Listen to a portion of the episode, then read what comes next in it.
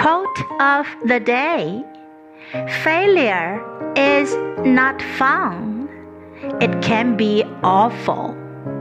But living so cautiously that you never fail is worse.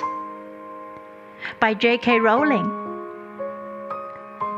Failure is not fun, it can be awful, but living so cautiously that you never fail is worse.